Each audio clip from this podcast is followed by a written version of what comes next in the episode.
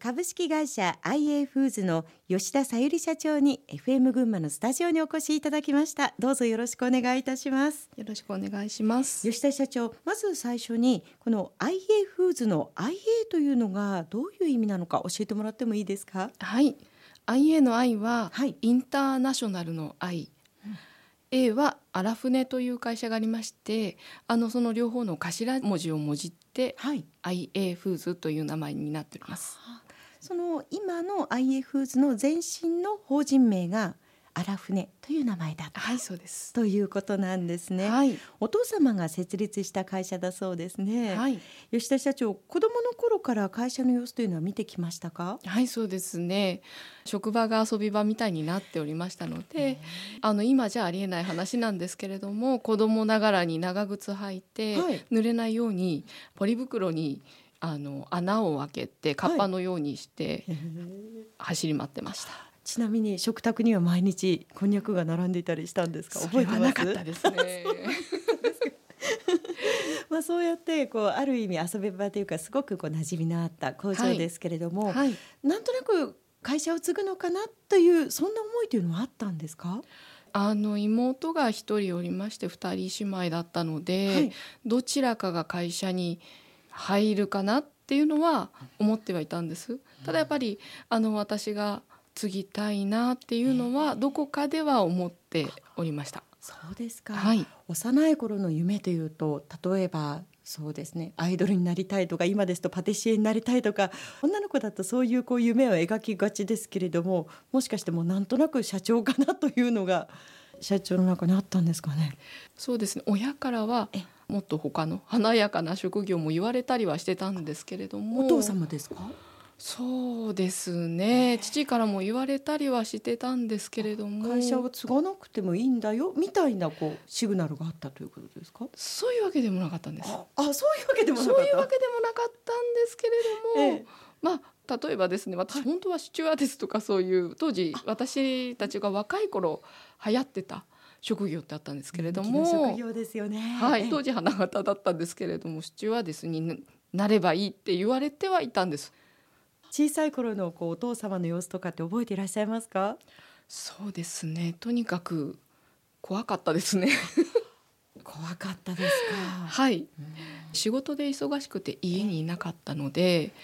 それでどうしてもそうですね優しいお父さんっていうよりも、うん、ちょっと怖いとか厳しいとかそんなイメージが強かったです、厳格なお父様だけれど、ちょっとユニークな部分も終わりなんだとか。そうですね結構お茶目おしゃべりなお父様。な感じですかねそうですねあの例えば、はい。工場を建てていくにあたって、はい普通建設会社さんとかにお願いして土地を鳴らしてったりするじゃないですかそうですね。ええあの父は違うんです自分でその中に入ってて一緒にやるんですユンボを乗ったりとかその建設会社の方に来ていただきながらなも。がらそうですええはいそれをほっとけないということなんですかね。好きなんですねきっとそうなんですもうものづくりが。大好きですねまあ、そんな本当に、まあ、お父様の影響もきっと吉田社長は引き継ぎながらの今なのかななんていうところでちょっとあの社長の歴史も振り返ってここからは行きたいと思います。はいはい、あの専門学校を卒業後はいなんとドイツで就職をなさったそうですねはいどうしてまたドイツですかあのーそうですねあの高校の時高はい校3年生で一度留学1年間、まあ普通高校3年生では留学なんか皆さんしないんで皆すさけれんども進学 そうなんです。そうなんです。思い立ったら吉日は多分父からもらってるところなんだと思うんですけど。 DNA ですね えーそれで帰ってきてからそうですね専門学校を出て、まあ、英語が活かせればいいなっていう、まあ、シチュアデスの夢もあったんですけれ どもシチュアデスとても狭き門で、まあ、当時諦めたんですね。でその結果そうですね三越デパートにあの就職が決まってそれええでドイツの方の三越に就職しました。そうですか、はいえ英語圏ド イツはでも英語圏でもでもない。ううん、でも英語も通あじるそうですよねの確かにおっしゃる通りですよね、はい、でよく「ドイツ語できますか?」って聞かれるんですけはど、い私も聞こうと思いましたドイツ語はできないんです。ああそうなんですね、はえいーでもドイツの空気にまた触れたことで、はいまあ、それがいろんな経験値となって、まあ、今につながってる部分もきっと終わりだと思うんですがはい、その、まあ、社会人1年生としてドイツに行った時というのはどんな感じでしたか留学アメリカだったんですけれども、はい全く違う場所でまあいろいろ本当にいい経験にはなりました、まあこじんまりしたお店だったので、そうですね日本では経験できないようなことまでやらせていただけたといいますか生活はいかがでしたとても生活しやすかったんですねおうドイツという国自体が、あの治安もすごく良かったですしでまあヨーロッパ各国近いので例えば有給休暇でいろいろな国に行ってみるとかそういうこともできましあそて、れいいですね、はい、えあの2年半くらいですかねドイツにいたんですけれどもこのままここにいていいんだろうかっていうのもいろいろ考えるようになってしまってえはいどうしてもそうですね日本と違って規模も小さいですしそのお店の中が全てだったのでね仕事って思うと少し物足りなさと言いますえかえ、うん、何かちょっと行き詰まりを感じてしまったんですね私自身の中で。はい、そして、まあ、2年半ですかそうですね2年半ドイツでお仕事をなさった後に帰国したということですがはい、もうすぐに帰国してお父様の会社に入社されたんですかはい、そうですもう帰ってきた瞬間会社が自宅の裏にあったんですけれども、はい明日からあそこで働けって一言でお父様が はいそうです華やかなところでお仕事をなさっていてそして群馬に帰ってきて、はいえー今度は全く違う業態でお父様の会社を手伝うというところに、まあ、あまりもう違和感もなく入られた違和感はいっぱいありましいったぱいありましたかはい例えばどういったとそこうでろすでねまず作業着に着替えなければいけないとバリバリのスーツから作業着になったとそうなんです作業着をに着替えて人に会うのが恥ずかしかったんですね当時私なんとなくですけどその気持ちこうシンパシー感じますありがとうございます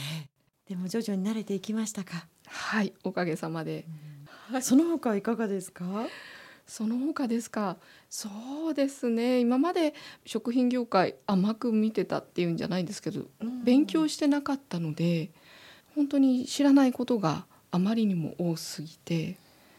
うんまあ勉強しなければいけないはいそういうところでご自身で何かこう工夫したりとか、はい勉強したりというのは随分見えないところでなさったんですか。そうですねまあ当時、まあ、パソコンとかもあまりなかった時代なんで他の人にできないことを何かやりたいっていうのもええ、どっかにあって、うんそうですね工場の中も作業だけではなくてまず品管に配属だったんですね品質管理なんですけれども品質管理ええはい、品質管理にいながら例えば文章を打つとかあのそういったところ、まあ、ワープロではなくてパソコンを使えるように勉強。強はしました。なるほど。まだ皆さんが手をつけてない部分を吉田社長がそうですね、なさってこう保管するような形で、そうですね、うんでまあ管理とかはい。そういったところができるようにあの私自身ではそうですね自分で勉強して、はい、どうにか活かせないかと。入社なさった時というのは、はいあの吉田社長ご自身にこう夢とか目標はあったんですか。あまりなかったんですよ実は目標とかっていうよりもえとにかくここで働くんだっていうことだけですねなんとなくこう覚悟のような。そうですね覚悟を